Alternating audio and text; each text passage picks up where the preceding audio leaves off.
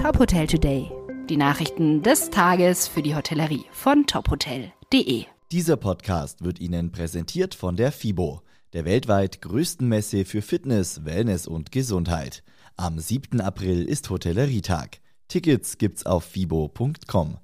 Mein Name ist Maximilian Hermannsdörfer. In den meisten Bundesländern fallen spätestens ab dem 3. April zahlreiche Corona-Maßnahmen weg.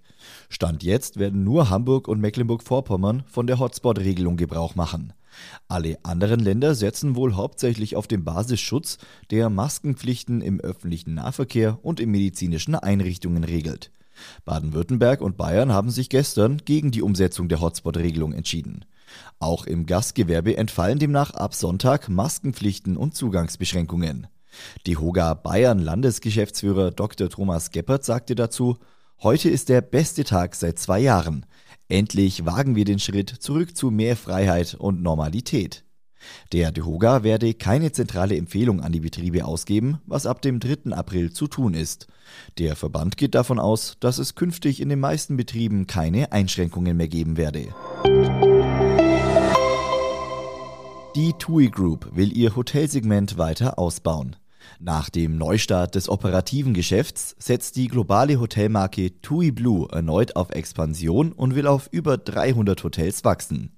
Der Fokus für die Entwicklung neuer Hotelstandorte liegt dabei auf Südostasien, China, Afrika sowie dem Nahen Osten.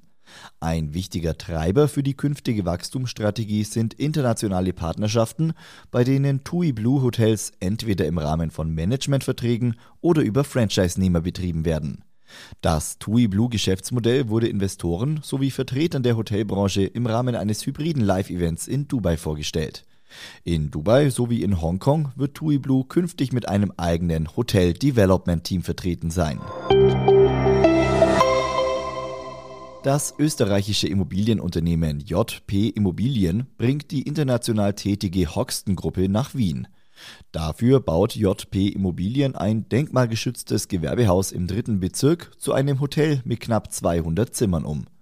Der Umbau unter Einbeziehung des Vorplatzes soll sich optimal in die Umgebung einfügen. Ein Hoxton Hotel wird nicht nur von seinen Gästen genutzt, sondern soll auch die Bewohner dazu einladen, allgemein zugängliche Bereiche zu nutzen. Wie es in einer Mitteilung heißt, hat JP Immobilien mit der Hoxton Gruppe einen Partner gefunden, der ebenfalls auf Vernetzung und Modernität setzt. Die Eröffnung des Hotels ist für Herbst 2023 geplant. Weitere Nachrichten aus der Hotelbranche finden Sie immer auf tophotel.de.